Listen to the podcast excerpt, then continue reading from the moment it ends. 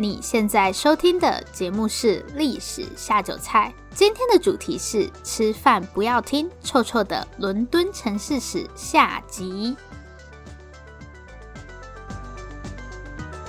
对，今天这集依然是我们的直播特辑。那如果大家还没有听过上集的话，可以先去听一下上集。上一集我们讲到伦敦市政府把那个弗利特河，对，就是那条地下河，当成下水道嘛，就叫大家什么乱七八糟的东西都往里面丢。结果弗利特河就变得很臭，所以他们又只好再重新找一条更大的下水道。那这条更大的下水道就是泰晤士河。我简单介绍一下泰晤士河。泰晤士河是英国第二长的河流，总共有三百四十六公里长。台湾最长的河流浊水溪，它的长度是一百八十六公里。给大家比较一下，就是如果你上网 Google 伦敦的图片，出现在图片里面的那条河就是泰晤士河。泰晤士河对于伦敦来说，其实是一条非常重要的河。伦敦城有一面就是靠着泰晤士河嘛，因为这边有港口。你的商业往来都要依靠泰晤士河。另外呢，当时大家其实也会在泰晤士河这边洗澡啊、喝水什么的。但我不知道为什么大家还是决定要把垃圾丢到 泰晤士河里面。这样去洗澡的时候不会觉得怪怪的吗？洗到一半旁边还有猪头在飘。那为了确保这些垃圾都可以顺利的进到泰晤士河里，还诞生了一种全新的职业。这个全新职业就是清洁工或是掏粪工。其实大家还是一样会把那些垃圾啊、排泄物丢在路上，但是到了晚上的时候，就会有一群人出来搜集这些路上的垃圾，然后把他们用马车运到泰晤士河这边倒掉。这群人就是掏粪工。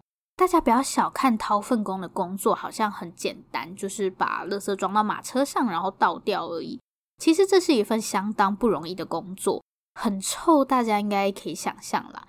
但是担任掏粪工还有一个看不见的职业伤害，就是你在处理这些垃圾的时候，其实很容易会接触到一些不明的细菌，所以很多掏粪工常常莫名其妙就死掉了，就你可能也不知道他生了什么病。那这种又臭又可怕的工作，真真的会有人想要做吗？有，只要钱给的够多，我想什么样的工作应该都会有人去做，反正大家都很乐意为了垃圾问题付钱嘛。当时一个伦敦人一天的薪水大概是六便士，便士是英国的货币单位，现在的一百便士是等于一英镑这样。好，不过这不是很重要。那掏粪工到底可以赚多少钱呢？大家应该比较关心这个问题吧？嗯，这里有一个资料，掏粪工一般清理一吨垃圾可以获得十八便士的报酬。可是，一吨垃圾到底要花多久时间才可以清完呢？这里有一位传说级的超级掏粪工汤马士，对，就是汤马士小火车的那个汤马士。汤马士一个晚上啊，掏粪工都是在晚上工作的，因为白天大家都在路上走来走去，你根本没有办法工作。传说级的掏粪工汤马士，最高纪录是一个晚上可以清掉六吨的垃圾，所以十八乘以六啊，就是他一个晚上大概可以赚一百零八便士。是普通人一天薪水的十八倍。平均来说，一个熟练的掏粪工大概只需要两个星期就可以赚到普通人半年的薪水啊，非常可怕，对吧？所以也难怪还是有很多人愿意去做这个工作啦，因为薪水真的高得吓人。但是大家就这样肆无忌惮的把垃圾丢到泰晤士河里，真的不会出问题吗？好，大家现在先把垃圾的问题放一边，因为有比这个更严重的事情出现了。从泰晤士河边上岸的不只有一箱一箱的货物，伴随这些财富而来的，还有让大家闻之色变的黑死病。大家应该没有忘记，中世纪同时也是黑死病大流行的时代。黑死病它其实就是鼠疫的一种。那黑死病存在的时间非常的长，它不是什么哦，两三年就结束了。黑死病在欧洲肆虐的时间超过四百年，它就是一波一波这样，然后会在不同的地区爆发。去年过年的时候，其实我有谈过这个主题啦，啊，只是没有想到疫情到现在都还没有结束。现在看到黑死病在欧洲流行了超过四百年，就觉得很可怕。在西元十七世纪中期的时候，伦敦的人口已经超过五十万人。十三、十四世纪那个时候是十万人嘛，所以过了三百年又翻了五倍。在大概西元一六六四年的年底，就传出伦敦城内有人死于瘟疫。这个瘟疫其实就是黑死病啦。所以现在大家普遍认为这个病毒应该是透过贸易从荷兰传过来的。这样，事实上一开始黑死病的传播就跟贸易有很大的关系。鼠疫确实是从亚洲来的，没有错。大家应该都知道中国的元朝，对，就是蒙古人。大家可以上网去找那种什么，嗯，全球版图变迁的影片。你就可以实际感受到蒙古帝国的版图到底有多大。我刚刚不是说罗马帝国很大嘛？但是跟蒙古帝国比起来，罗马真的不算什么。你就从今天中国的位置，然后一路往西画到大概东欧，中间扣掉中南半岛，还有印度跟阿拉伯半岛，这个就是蒙古帝国的最大疆域。直到目前为止，都还没有哪一个国家比蒙古帝国还要大。当时在今天的克里米亚半岛上有一座叫做卡法的港口城市。前几天不是有克里米亚的新闻吗？克里米亚半岛的位置就在今天的乌克兰跟俄罗斯之间。这个地方一直很有争议啦，就是乌克兰跟俄罗斯都宣称他们拥有克里米亚的主权。好，但是我接下来要讲的事情是非常的爱与和平的，跟战争一点关系都没有，赚钱还是比较重要。我们刚刚前面不是有说伦敦是一座自治城市吗？那欧洲当然不会只有伦敦一座自治城市啦。事实上，这种自治城市最多的地方在今天的意大利。意大利因为地理位置的关系，商业非常发达。其中有一个叫做热那亚的地方呢，因为要做生意的关系，热那亚就跟蒙古帝国买下了我刚刚说的那个港口城市卡法，所以彼此之间的互动就非常密切嘛。结果就这样把亚洲的鼠疫透过贸易传到欧洲去了。那西元一六六四年的伦敦其实也是一样的状况，对，它的病毒应该就是透过贸易从荷兰那边来的。伦敦这次的疫情大概持续了差不多一年左右，到西元一六六六年的时候才比较趋缓。如果大家对伦敦大瘟疫的内容有兴趣的话，我应该是十一还是十二集的时候有讲过，大家可以再去找来听一下。然后记得顺便订阅历史下酒菜，趁机打一下广告。总之呢，我要说的是，这场伦敦大瘟疫一共夺走了超过十万人的性命，就是短短一年的时间，伦敦就失去了五分之一的人口。但是呢，伦敦城的考验才刚刚开始而已。西元一六六六年的九月二日凌晨，在大家都还睡得正香甜的时候，一间烘焙坊着火了。第一个发现火灾的是烘焙坊的主人，他很快的向外求救，警察跟消防队也都马上赶来救火。但是灭火的过程却没有想象中顺利。为什么会这样呢？不是因为他们的灭火技术很烂，请大家回想一下我们刚刚形容的伦敦街道的样子。因为这个烘焙坊，它不是什么有钱人去的烘焙坊，它就是在一般平民生活的空间，所以大部分的房子都是木造的。而且大家应该还记得那个阳台加盖，就是走在路上看不到天空的那个阳台加盖。那用常理想也知道，你跟隔壁邻居家离得这么近，在发生火灾的时候会是什么样的状况？对，就是直接一间一间这样烧过去。当时为了阻止火势蔓延，他们其实有考虑过要不要就直接先把附近的房子拆掉，等于说你就有一个防火巷嘛。但是可能是考虑到之后重建又要再花钱，大家就在那边犹豫不决。另一方面，我想伦敦发生火灾也不会是一次两次了，所以有些人就认为这不过就是小范围的火灾，反正就觉得没有什么好紧张的。可是一个晚上过去了，大家就开始觉得。啊、事情有点不对劲，因为这场火灾丝毫没有要减弱的迹象，火势开始从这条巷子蔓延到另外一条巷子。会这么严重的原因，除了环境的问题，也跟当时的风向有关系。最后，这场火整整在伦敦城里烧了四天，城墙内的范围有超过百分之八十被烧毁，就是罗马帝国那个时候盖的城墙。然后，火势甚至延烧到城墙外的区域。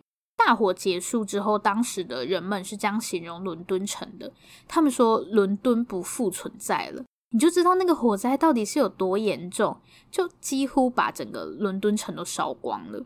这场火灾总共烧毁超过一万三千栋房屋，然后有十万人因此无家可归。死亡人数的话不太确定。官方记录是说只有六个啦，但这个部分争议蛮大的，因为火灾主要是发生在一般平民活动的区域，城里面唯一没有被波及的那百分之二十都是贵族居住的空间，所以统计的结果到底准不准确？我觉得就，嗯，好。那为什么要跟大家提伦敦大瘟疫还有伦敦大火这两件事情呢？其实伦敦城的垃圾问题很明显就是两个原因嘛。第一个是人太多了，然后城市里面的那些设施或是公共建设又很烂。虽然大家都不乐见这种事情发生啦，但以结果来看，瘟疫跟大火确实把上面这两个因素都解决了。因为伦敦一下就少掉了五分之一的人口，然后现在整个城市几乎都烧光了。重建等于你就可以处理掉公共建设很烂的这个问题，因为现在全部都要重新弄过了嘛。那我现在带大家来看一下伦敦的重建计划，我就挑几个跟我们今天的主题比较相关的来讲，因为这个计划的内容蛮多的，也是啊，都烧掉百分之八十的地方了。不知道大家会不会觉得很奇怪，就是为什么唯独贵族生活的那百分之二十的区域没有被火灾影响？是怎样？他们有神功护体是不是？好，百香也知道不可能嘛。最主要的原因是因为贵族居住的房子都是用石造或是砖造的，就是用石头或是砖头盖的，所以跟平民那种用木头盖的房子比起来，贵族的房子就比较不容易烧起来。所以伦敦重建计划的第一条就是严格禁止大家再盖木质的房子，然后道路也要拓宽，而且还要铺上石头或者是砖头。对，终于可以摆脱那种湿湿黏黏的泥土路了。还有一件很重要的事情是一定要做的，就是违章建筑的取缔。这次就真的是违章建筑了，全部都给我把那种凸出来的东西收回去，不准再给我搞什么阳台加盖这种东西。然后它的原文还蛮微妙的，就是说不准有任何向外突出的结构，还有那种呃悬在外面的窗户或是桌椅。为什么会有桌椅？还是它是纸不可以放在路上？好啦，应该是这样，不然悬在空中也太诡异了吧。另外呢，他们也决定要拓宽弗利特河。他们这个时候居然把弗利特河称为臭水沟啊！也不想想是谁弄臭的，检讨一下好不好？经过这样的重建，市容应该会变得比较好啦。可是感觉他们在处理垃圾这件事情上，好像没有什么进步诶，就是一样都把垃圾丢到河里去啊。但看起来伦敦人是觉得还可以接受啦。但大家千万不要 乱丢垃圾到河里哦！你不是四百年前的伦敦人，你只会被罚钱而已。那经过这次的重建，伦敦又平平安安、开开心心的度过了大概两百年吧。时间来到了西元十九世纪。十九世纪对于英国来说是一个很重要的时期，因为这个时候的英国就是世界的中心，世界第一强国就是我们的大英帝国。我前面有说，我觉得历史上大多数的时间，英国都还蛮边缘的，但现在一切都不一样了。现在就是英国的时代，原因大家应该都不陌生，就是因为工业革命嘛。那工业革命到底有多重要呢？呃，如果没有工业革命的话，大家现在眼睛可以看到的大概百分之八十、九十的东西应该都不会存在吧？因为工业革命最重要的就是用机器取代人力，现在应该很难有东西是完全不用透过机器生产的吧？食物，但是我们现在都吃一堆加工食品。就算是农业也会用到农具嘛，所以要完全不用机器，应该还是不太可能。好了，我只是想要跟大家说，工业革命对我们的影响到底有多深远。但其实工业革命带给我们的不是只有好处而已。确实有了机器之后，大家的生活都变得很方便。可是自从有了工厂之后，大家就只能沦为社畜啊！不对，我今天要讲的不是这个。虽然这确实是一个坏处啦，到底是哪个讨人厌的家伙发明了工厂这种东西？好，我要讲的是工业革命虽然带来了便利的生活，但是过去从来没有的一种可怕垃圾也跟着工业革命一起诞生了。这个全新的可怕垃圾就是工业废料，反正就是商品在生产过程中产生的各种垃圾，它都可以被算成是工业废料。这些东西大家应该不陌生。那我们继续回到可爱的伦敦城。英国作为整个工业革命的中心，不用想都知道，伦敦一定有超多垃圾等着要处理。所以浴火重生的伦敦，在开开心心过了两百年之后，又再次受到了来自垃圾的诅咒。大家应该还没有忘记，这个时候的伦敦人是怎么处理垃圾的？对，就是丢到泰晤士河里。只是他们现在不需要靠马车去把排泄物倒进河里。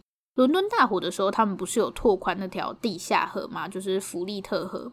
弗利特河其实是泰晤士河的支流，所以他们就在弗利特河的基础上稍微建了一个比较完整的下水道。只是这些建到下水道的奇怪东西，最后都还是会流到泰晤士河里面就是了。容纳中世纪那种程度的垃圾，对泰晤士河来说或许还可以，但是面对工业革命后的这种全新形态垃圾，我觉得就算是哆啦 A 梦的百宝袋，可能也没办法解决吧。西元一八五八年的夏天，这一年的夏天出奇的热，然后泰晤士河决定他再也不要忍受这群伦敦人了。这一年的夏天，相信每个伦敦人都感受到了泰晤士河的愤怒，因为这一年的泰晤士河超臭，臭到大家真的是没有办法忽略这个问题。另一个更重要的原因是，呃，因为前几年，大概是从西元一八五四年开始，伦敦就出现了霍乱。霍乱就是一种会让你严重上吐下泻的病，处理不好的话，甚至可能会死掉。当时疫情最严重的地方是。呃，一条叫做宽街的街道，短短三天，这条街就死了一百多个人，全部都是因为霍乱，所以大家就非常的紧张。而且当时的人们并不知道霍乱到底是什么东西引起的，那大家就在研究这个疾病的原因嘛。后来大家觉得那个最可疑的家伙就是我们的泰晤士河，因为泰晤士河很臭，所以大家就觉得霍乱会出现，应该是因为泰晤士河太臭才会导致大家生病。所以大家就觉得霍乱会出现，应该是因为空气太糟糕了，就是泰晤士河太臭才会导致大家生病。于是西元一八五八年的时候，伦敦人终于下定决心要来改善这个问题。既然问题是因为泰晤士河太臭，那我们就不要再把那些乱七八糟的东西丢到泰晤士河里，不就好了吗？说是这样说啦，但这样的话，大家的垃圾要何去何从？难道又要开始过着穿木质厚底鞋的生活吗？这样也不能解决问题吧？就是换个地方臭而已。所以大家就想到了一个好办法。之前垃圾都随便丢在地上的时候，他们想到了弗利特河。等弗利特河变成臭水沟之后，他们又想到了泰晤士河，就是换一条更大的下水道。可是现在连泰晤士河都已经没有办法容纳这些垃圾了。大家有没有观察到刚刚的规律？其实我刚刚有偷偷提示大家。重点就是要找一条更大的下水道。那有比泰晤士河还要大的下水道吗？不知道大家的心里有没有答案了？对，这条比泰晤士河还要更大的下水道就是大海。都说大海是宽容的象征，所以伦敦城这次找到的新下水道就是大海。讲到这里，就想到最近日本不是要把那个呃福岛核灾的废水排到海里面去吗？所以大家不要嘲笑伦敦人，其实我们现在还是在做差不多的事情，意外的刚好搭上时事。好，那改善排水系统之后，到底有没有解决伦敦的霍乱问题呢？因为现在泰晤士河也不臭啦，那理论上霍乱就应该要消失了吧？大家猜猜看，霍乱到底有没有成功的消失呢？答案是。有，那真是太好啦！好，我们今天的节目就到这边，一天又平安的过去了。感谢宽容的大海，愿意接纳大家的垃圾。哎，会不会有人真的 跑掉了？事情还没有结束，伦敦人真的太天真了。事情一开始都没有什么问题，就是泰晤士河不臭之后，霍乱确实也消失了。但是到了西元一八六六年的时候，伦敦又开始出现霍乱了。大家就想说。啊，怎么会这样呢？明明泰晤士河就已经不臭啦，那为什么霍乱又突然出现了呢？虽然伦敦人花了非常大的功夫去改善他们的排水系统，但是很遗憾，霍乱跟泰晤士河臭不臭其实是没有什么关系的。如果是伦敦人的话，应该会觉得很无言吧。可是大家不用急着感到绝望，因为有一个人，他从一开始就不觉得霍乱是因为臭味引起的。这个人就是约翰斯诺医生。在西元一八五四年，就是宽街霍乱事件爆发的那个时候，约翰斯诺医生就跑到宽街那个地方做调查，他就去访问那些病人的家属。不知道大家还记不记得我前面有说，伦敦人在把垃圾丢到泰晤士河的同时，他们也会到泰晤士河里面去洗澡，甚至他们的饮用水也是从泰晤士河里面来的。当时他们就有那种呃，那要叫什么帮浦？我不知道大家有没有看过类似的东西，就是它可以把地底下的水抽上来，它会有一个把手，然后你把那个把手往下压，多压几次，水就会流出来。那个时候当然没有自来水嘛，所以大家就是用这种方式来取水。好，约翰斯诺医生在访问这些病人家属的过程中，就意外发现这些病人几乎都集中在某一个特定的抽水帮浦附近。然后约翰斯诺医生又特别去访问那些没有住在那个抽水帮浦附近的病人。就发现说，这些人虽然不住在那个地方，但是他们都曾经跑到附近去取水，或是他们本身就在那附近工作啊、上学之类的。所以约翰斯诺医生就得出了一个结论，他觉得问题根本不是出在空气，更有可能是大家喝的饮用水。严格来说，是那个帮浦被污染了。其实我觉得也没有很意外啦，因为我们刚刚在讲掏粪工的时候，其实就有说那些垃圾或是排泄物里面会有很多细菌嘛。那你丢这些垃圾的地方，你又从这边取水来喝，水里面会有什么奇怪的病菌？好像也蛮正常的。只是当时约翰斯诺医生的调查并没有受到大家的重视，因为细菌你又看不到，但是你走在路上无时无刻都可以感受到泰晤士河的臭味。虽然霍乱跟泰晤士河臭不臭没有什么关系啦，可是也不能说伦敦人做白工，因为为了解决臭味，他们就没有再乱丢奇怪的东西到泰晤士河里面去了嘛。所以这其实也是间接的改善了泰晤士河的水质吧。后来一八六六年爆发的那个霍乱疫情，那个区域取水的地方是另外一条河，所以是因为那条河被污染，霍乱才有出现。好啦，但不管怎么样，伦敦城总算是解决了霍乱跟恶臭的问题。至于海洋污染嘛，那又是另外一个故事了。最后呢，再补充一个小东西，因为我们现在都会有污水处理厂嘛，所以并不会直接把那些废水排出来，至少也要处理一下这样。不过污水处理的观念要到大概十九世纪末期，就是一八九零年代以后才真的比较普及，所以距离我们刚刚讲到的时间大概还有三十年左右吧。好，那以上就是今天要跟大家分享的内容。其实我也不知道为什么它就变成了一个提倡环保吗？提倡环保的内容。其实我觉得我们现在也还是在垃圾堆里面挣扎吧，就是怎么处理这些垃圾依然是一个很棘手的问题。嗯，我一开始只是很坏的想要让大家对中世纪欧洲 幻灭，就是你看中世纪欧洲根本一点都不浪漫，这样做的意义到底是？为了什么呢？我这个人也是蛮奇怪的。嗯，时间好像也差不多了，可是我要怎么结尾呢？不然我再来宣传一下好了。怕有些人是中间才进来的，我觉得应该是跑出去的人比较多吧，自我感觉良好。好，不管，我就是要宣传。对，我们的节目就叫做历史下酒菜，它的模式就是跟今天的直播一样，只是没有这么长。所以今天的直播应该会被我剪成两集，然后拿去上架。好开心，一次做了两集。那我尽量在下个礼拜以前把它处理完。如果大家想要复习一下内容，那就欢迎订阅我们的节目。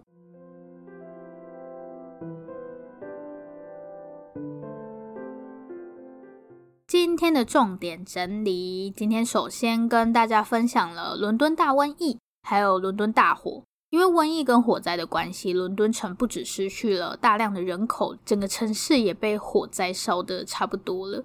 但这两件悲剧呢，反而让伦敦城有机会重新处理它的垃圾问题。不过，他们处理的方式其实也就是把东西都丢到泰晤士河里面去就是了。但这个方法到了工业革命以后就完全不适用，因为出现了很多奇奇怪怪的垃圾嘛，所以泰晤士河就变得很臭，同时又有霍乱的流行，大家就觉得霍乱一定是因为泰晤士河太臭所导致的。为了解决泰晤士河的臭味问题，大家又改成把垃圾丢到海里面去。其实他们解决垃圾的方法就是把垃圾越丢越远，这样我们现在也半斤八两了。那以上就是我们上个礼拜的直播内容。下面又到了回复听众留言的时间。今天要阅读的这则留言是在二零二零年的六月二十一日，来自小粉丝的留言。首先，先谢谢小粉丝的留言。小粉丝说，从学生时代就超爱历史，虽然后来选了三类，所以听到这个频道我真的好快乐啊，好可爱。我觉得可以念三类的人都很厉害，我自己完全没有那方面的天分，我的数学跟自然成绩都很可怕。小粉丝还说声音好听，故事也有趣，他想要敲完古希腊跟罗马的历史故事。呃，其实我们还蛮常提到古希腊罗马的，这次有稍微讲了一下东西罗马帝国。不过我确实没有专门做过一集啦，但最近应该下个月会有一集，感觉还蛮巧的。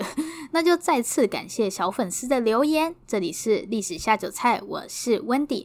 如果喜欢我们的节目，欢迎订阅我们。最后最后，如果你收听完本集节目有任何的想法，希望与我们交流，或是有任何的建议心得。我们也会在下一集节目里回复大家的评论，不要害羞，大方的留下评论。如果你真的真的很害羞，那就订阅我们吧。这里是历史下酒菜，我们下次见，拜拜。